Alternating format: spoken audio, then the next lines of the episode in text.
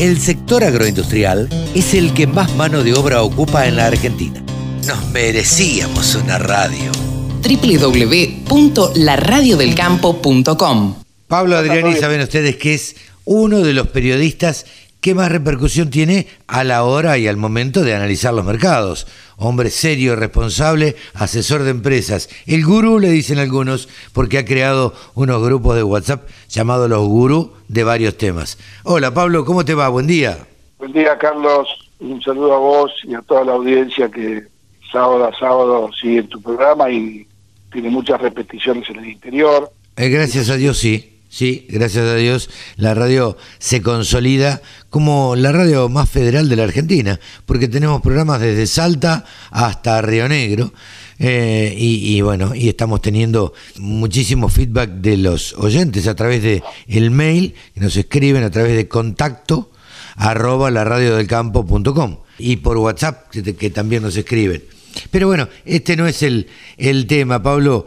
Contame cómo estuvo la semana en los mercados. Una semana muy, pero muy eh, influenciada por factores que tienen que ver esta semana, eh, la semana previa al 30 de junio. Viene, ¿por qué digo que la semana previa? Porque eh, hay han vencido opciones en el día de ayer, Chicago, y están los fondos de inversión que todavía tienen para salir hasta la semana que viene, y todo eso genera movimientos de venta de los fondos y los que tienen que desarmar posiciones, que se está produciendo en, en baja. En el mercado bajaron muy fuerte. Te doy un dato, el aceite de soja en Chicago en dos semanas cayó 100 dólares. Ahora, te pregunto, si los fondos de inversión salen, ¿esto significaría que van a seguir cayendo los precios? Claro, hasta que los fondos de inversión terminen de salir de posición, que es el 30 de junio, podemos ver un escenario bajista. ¿Qué es lo que está pasando? Para te voy a dar un dato. Los que estaban comprados Sí, eran los fondos y los especuladores, estaban recontra comprados. Los que estaban vendidos eran los farmers americanos y los comercial, hedgers, los que se cubren, que son los Cargill, Bunge y Dreyfus. Cuando los fondos están comprados, tienen que salir a revender su posición obligados porque le viene el día del vencimiento, sí o sí, claro, quieren baja, los productores y los comerciales que estaban vendidos, que tienen que recomprar en un mercado en baja, ganan plata. Como que ahora, es como que al final del camino es como que hay una revancha, que los fondos venían ganando, ganando, ganando y ahora, y ahora le dijeron, te cantamos el cero, o sea, vos tenés que salir a vender lo que compraste, yo te estoy esperando, yo tengo que comprar, hacer lo que vendí. sí, sí, sí. Entonces, lo que pierde el fondo lo gana el productor o el comercial. Eh, Esto es simplemente una nota de color. ¿El día D cuál es? El día D es el primero de julio. O sea, cuando salga de las posiciones, los fondos obligados que lo están haciendo en un mercado bajista, no va a haber ningún factor más que los fondos tengan que salir. Claro. Hasta la posición de septiembre, diciembre, que hay que ver a partir del primero de julio cómo quedan las posiciones de los fondos en Chicago, cuánto, cuánto quedan comprados y qué posición. Entonces yo te diría que estamos en el peor momento, la soja eh, en Argentina eh, aterrizó en 300 dólares, la disponible, to menos también, el maíz disponible en 190 y un poquito menos también. O sea, para dar un mensaje claro a los productores, la peor decisión no hay- eh, se toma en estos momentos. O sea, en, en plena baja y destrucción de los mercados no es para tomar decisiones, porque los mercados tienen un componente extra de baja que va más allá de la posición del fondo. Entonces, para los productores que nos siguen, eh, no es para tomar posiciones, salvo que estén obligados a vender, entonces sí.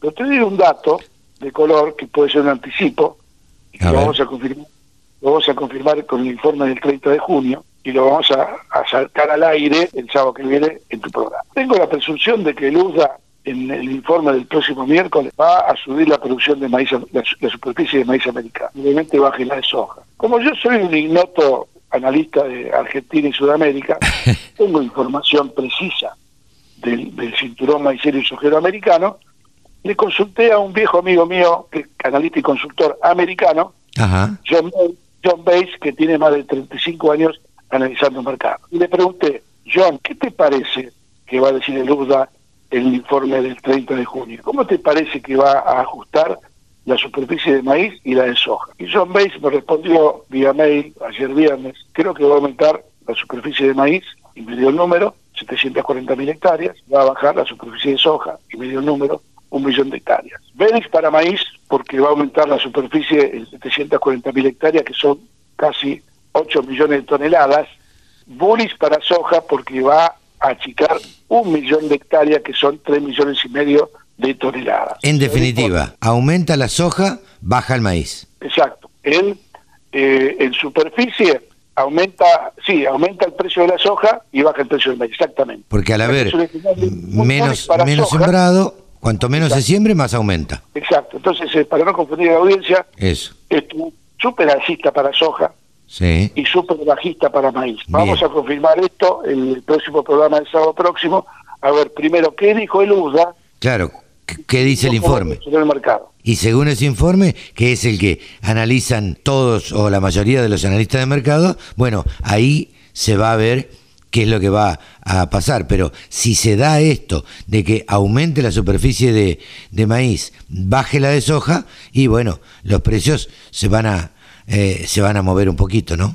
Exacto. Y el tema también importante es que la película, esto va a ser una foto del miércoles 30. Sí, claro. La, pe- la película sigue durante el mes de julio y agosto. Ahí empieza a tallar lo que es el mercado climático americano, el Claro. impacto en las cosechas de maíz y de soja, en los rendimientos y en la producción. Pero ya que están previendo un, un julio-agosto con temperaturas normales, Ajá. nos están diciendo que va a haber elevadísimas temperaturas en el verano americano y con lluvias dentro de lo normal o ligeramente por arriba de lo normal. Pero ya que me están diciendo va a estar todo muy bien desde el punto de vista climático, lo cual es un dato bajista para los dos mercados, independientemente de lo que hayamos visto recién con la superficie, pero si, si las cosechas andan muy bien, es un factor que pone el piso mucho más abajo. ¿no? Esta es una película que vamos a ver entre julio y agosto. Bien, y, y va a haber que ir ajustando en la medida que, que se mueva el clima en, en Estados Unidos. Totalmente, y falta todavía por blanquear la, la caída de la producción y saldo exportable de maíz en Ajá. Brasil, que son millones de toneladas. Ajá. Argentina va a ir a una cosecha, Argentina va a ir a una cosecha récord de maíz y superficie récord.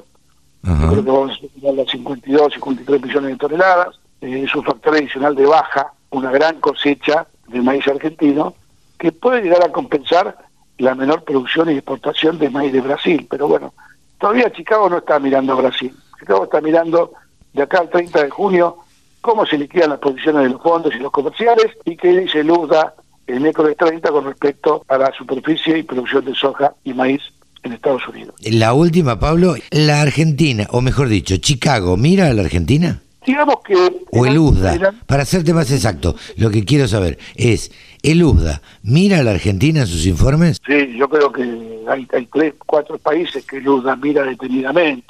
Ajá. Son Brasil. Brasil, Argentina y Estados Unidos en soja, Argentina, Rusia, Ucrania y Estados Unidos en maíz. Claro. Son, somos el primer exportador mundial de aceite y harina de soja. Ahí Chicago no nos mira, Chicago nos sigue, son Claro. followers. Sí, sí, sí. Marca tendencia de precios Argentina, en la harina y en el aceite. Claro. Y vamos a ser el segundo exportador mundial de maíz, o sea, después vamos a recuperar el segundo puesto después de haberlo perdido en manos de Brasil en los últimos años y con la caída de Brasil y de producción y el aumento de la producción argentina de maíz, creo que este año Argentina recupera el segundo puesto como exportador mundial de maíz. Bien, Pablo, como siempre, clarísimo. Nos despedimos hasta la semana que viene. La semana que viene y vamos a ver qué, qué dice Luzda a mitad de semana. Un gran abrazo y buen fin de semana, Pablo.